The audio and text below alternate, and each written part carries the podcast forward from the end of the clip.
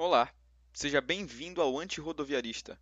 Eu sou Sidney Araújo e esse é o podcast do Colégio Santa Rosa sobre mobilidade urbana.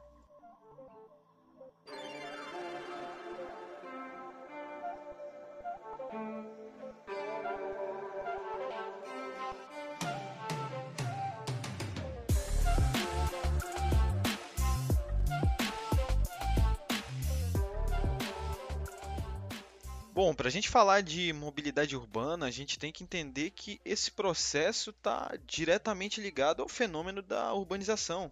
Na verdade, desde os primórdios das civilizações, de quase todas as sociedades humanas que se decidiram se juntar, se aliar e permanecer em um mesmo espaço geográfico e, e compartilhar dos seus costumes, e fazer trocas entre si, a mobilidade urbana esteja presente. Na verdade, se a gente quiser pegar mais bem mais antigamente, desde a invenção da roda, desde quando a gente começou a fazer carroças com atração animal.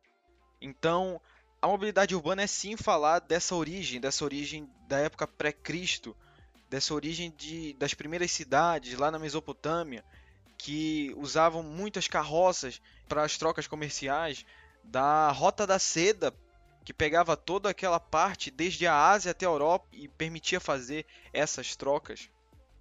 Então, desde essa época, a mobilidade urbana está presente nas trocas entre as cidades, nas trocas na cidade, diretamente ligada ao comércio e diretamente ligada também a conquistas militares. Desde os primórdios também dos conflitos eram usados carroças, precisava transportar as tropas, transportar seus mantimentos, era necessário todo o aparato para que as tropas pudessem chegar no objetivo, que as pessoas também conseguissem chegar e repovoar novos territórios conquistados. Um exemplo é o Império Romano, que utilizou muito das estradas para ligar as suas cidades, que elas, porque elas precisavam de suprimentos em áreas que eram hostis, que eram dominadas por povos inimigos de Roma. Então, desde essa época, desde, desde os primórdios da civilização, a mobilidade urbana está diretamente ligada com a vida do ser humano. A gente já está acostumado com isso há muito tempo. Aí a gente pensa até às vezes por que, que ela às vezes dá tão errado, sua aplicação dá tão errado em algumas cidades modernas hoje, em 2021. Então a gente pode entender muito isso é, nos próximos temas desse podcast mesmo. Mas vamos entender agora por quê? Porque ela entrou tão em alta nos últimos 200 anos. Porque nos últimos 200 anos ela se ficou tão tecnológica e começou a fazer tanto mais parte da vida do ser humano. Primeiramente, a gente tem a, as revoluções industriais, que forçaram a urbanização, que jogaram as pessoas para dentro das cidades, pessoas que vieram dos, dos campos rurais, conseguir emprego nas cidades, nas novas indústrias. E essas pessoas às vezes moravam longe, é, para aquela época, né? Moravam longe dos seus empregos e precisavam da mobilidade. Então, isso se tornou um processo muito ativo nas épocas da urbanização, principalmente na segunda era industrial, que é aí que a gente vai ver o surgimento das primeiras máquinas a vapor e mais especificamente veículos a vapor, que revolucionaram o meio com o qual os humanos se locomoviam dentro e fora das cidades. Onde surgiram as primeiras locomotivas a vapor, surgiram os primeiros navios e barcos movidos a vapor, movidos ao carvão, que alimentou essa revolução. E é possível afirmar também que praticamente em todas as revoluções industriais se teve um ganho para a mobilidade urbana como um todo porque se tem novos meios sendo criados e também o aprimoramento dos já existentes. Então, se fizeram muitos meios, muitas ideias foram pensadas para dar mais tecnologia e evoluir a mobilidade urbana. Então tiveram as primeiras tentativas de uma mobilidade coletiva, de uma mobilidade que de, de um, alguns meios que pudessem levar várias pessoas de lugares a outros pensar numa mobilidade coletiva é também pensar no acesso a todos. É pensar no acesso a todos lá, lá naquela época já. Então, isso também atendia os interesses industriais, porque as pessoas se atrasavam, chegavam cedo nas fábricas e as mercadorias chegavam de um lugar a outro bem mais rápido.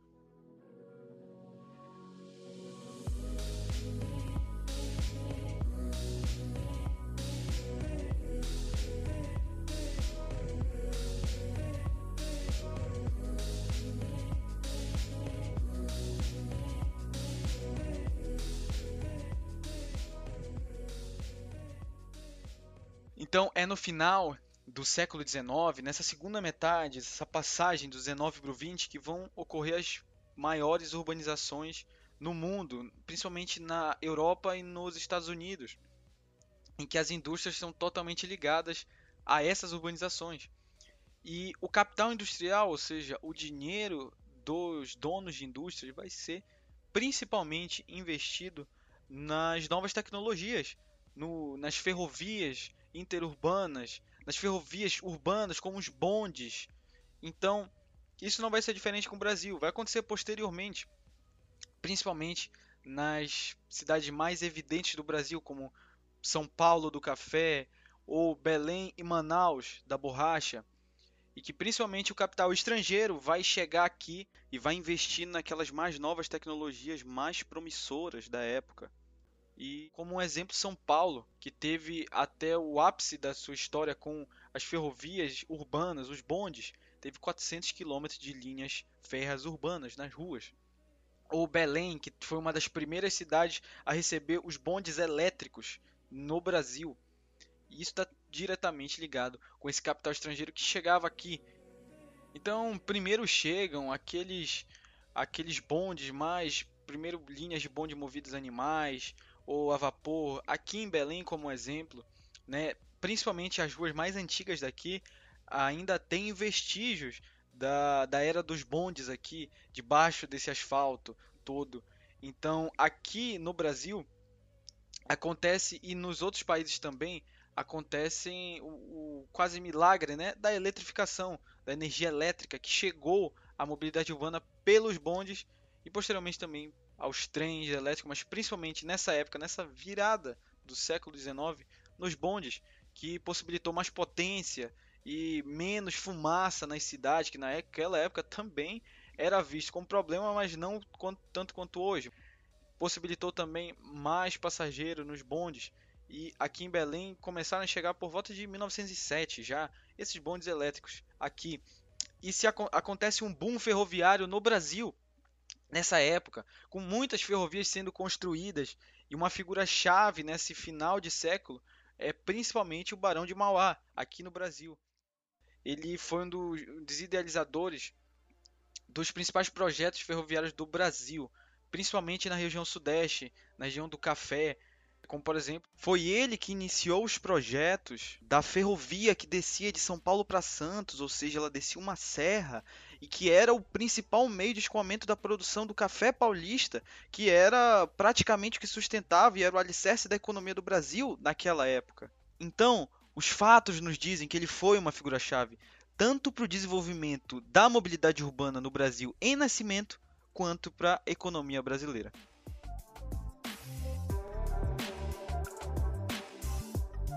era de ouro do transporte urbano no Brasil. Nesse pós virada de século, existe uma massificação dos transportes urbanos no mundo como um todo. Ou seja, a criação de trens intermunicipais, a ascensão dos bondes elétricos nas quase todas as capitais do Brasil. E como um exemplo, aqui no Brasil teve a ferrovia Belém-Bragança, que transportava principalmente a borracha do interior daqui do Pará para Belém para exportação. E Belém foi uma das cidades que mais se beneficiou com essa era da borracha, na Belle Époque de Belém. Deixou vestígios até hoje com as grandes obras urbanísticas de Belém, das grandes avenidas, que trouxeram muitos benefícios para a mobilidade urbana, com uma, linhas com mais de 30 bondes aqui em Belém, com vias que ligavam desde o Ver o Peso até Nazaré. E por que, que é um marco essa eletrificação das vias férreas urbanas, ou seja, das linhas de bondes, principalmente aqui em Belém? Na verdade, era porque a eletricidade, como um uso urbano, era uma coisa muito nova. Então, isso dava uma visão de futuro, dava uma visão de inovação para a cidade, deixava a cidade mais como civilizada, mais moderna. E sem contar dos benefícios que essa eletrificação trazia para essas linhas, ou seja, conseguia empreender grandes distâncias, não necessitava mais da força dos animais, que foram desutilizados também muito por causa da sujeira que eles faziam nas ruas, puxando aquelas carroças e também puxando aqueles bondes movidos a tração animal. E outro fato importante que mais que comprova essa massificação dos transportes urbanos é a popularidade que esses bondes, essas vias férreas vão chegar em praticamente todo o Brasil. Não vai ser diferente também aqui em Belém, cruzando a cidade de ponta a outra, promovendo a urbanização de bairros mais distantes e sendo principalmente o meio de transporte mais utilizado por aquelas camadas mais populares da população que são as que vão sentir mais falta desse serviço quando ele vai ser encerrado em 1947, pelo alto consumo de energia dessas várias linhas que atendiam tantas pessoas, e que esse encerramento dessas atividades está totalmente ligado com o sucateamento, o começo do sucateamento das linhas férreas no Brasil e, consequentemente, dos transportes urbanos mais populares naquela época.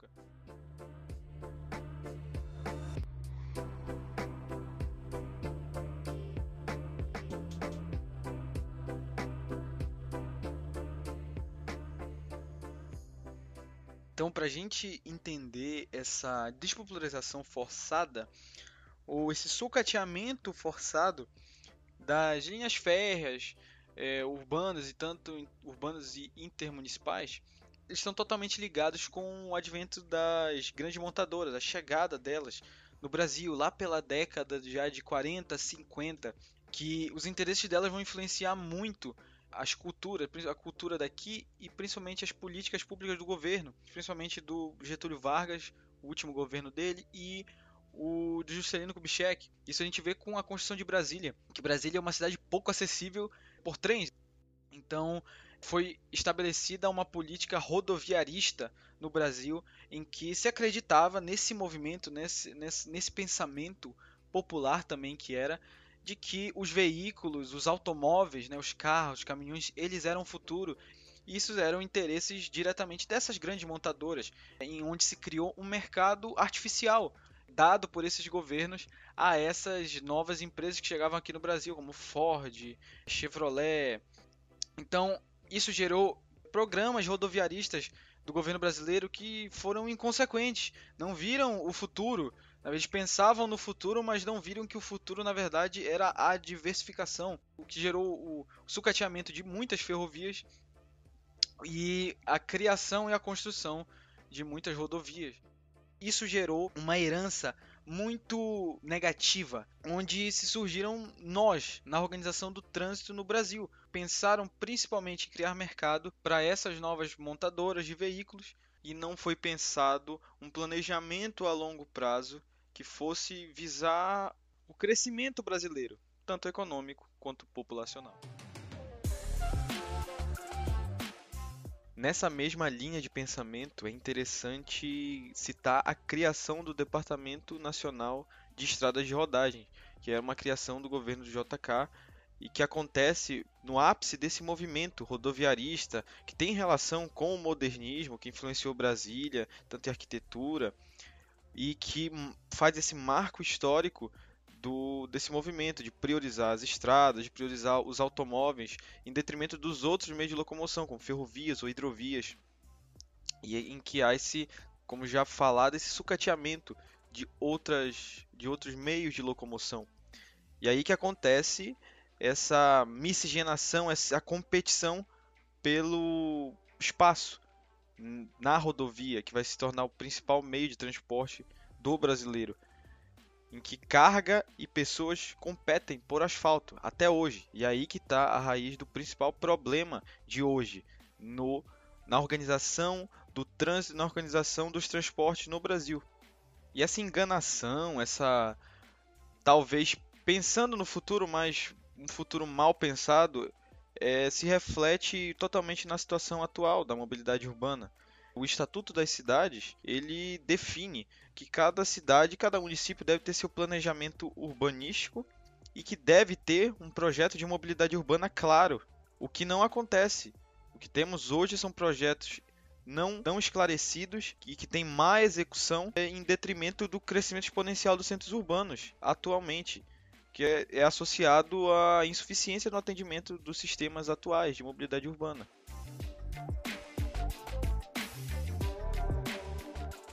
De acordo com informações dos últimos censos do IBGE, Belém é uma cidade que não para de crescer demograficamente nos últimos anos, acompanhando o crescimento da população brasileira. E isso não se refletiu nas escolhas da mobilidade urbana na cidade, o que se torna um grande exemplo do caos que se tornou a mobilidade urbana no Brasil. Devido a essa alta densidade demográfica, a cidade requer sistemas de mobilidade urbana que consigam transportar muitas pessoas por metro quadrado, como sistemas de metrô, que são muito utilizados em grandes metrópoles no Brasil e no mundo. A questão é que ainda aqui há um improviso no sistema de mobilidade urbana, com somente uso de ônibus coletivos, até houve a tentativa de implantação do BRT, mas que se arrasta por mais de 10 anos. Então, isso reflete a falta de planejamento que existe na elaboração de uma estratégia para a resolução desses problemas.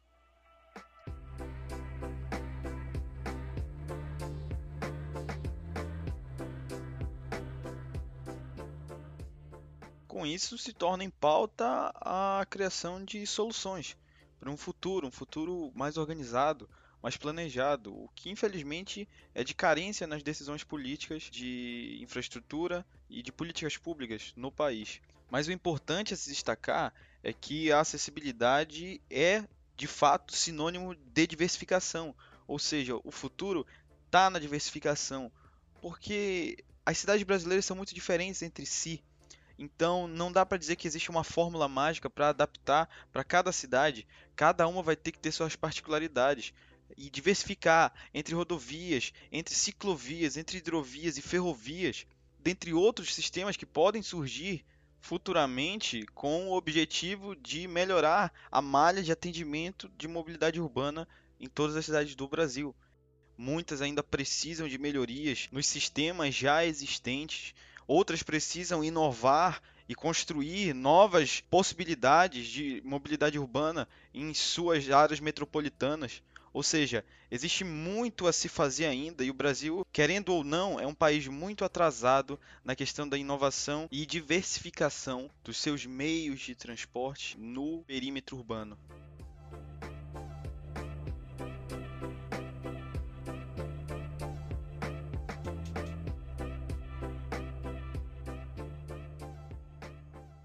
Reflexão é a porta de saída para esse caos e essa estagnação na mobilidade urbana que vivemos.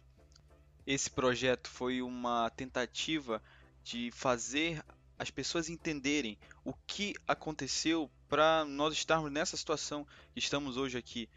De fato, há uma influência de vários fatores. E é com a conscientização do que tornou isso que nós podemos mudar e melhorar a fim de fazermos melhores escolhas das que foram feitas para nós no passado. Bom, esse podcast está chegando ao fim e esse projeto de pesquisa foi feito por mim, Sidney Araújo, aluno do segundo ano do ensino médio do Colégio Santa Rosa idealizado pelos professores desse mesmo colégio. E eu quero agradecer pela tua audiência, muito obrigado pela tua atenção e eu espero ter te ajudado a fazer melhores escolhas para o teu futuro e para o futuro do teu país.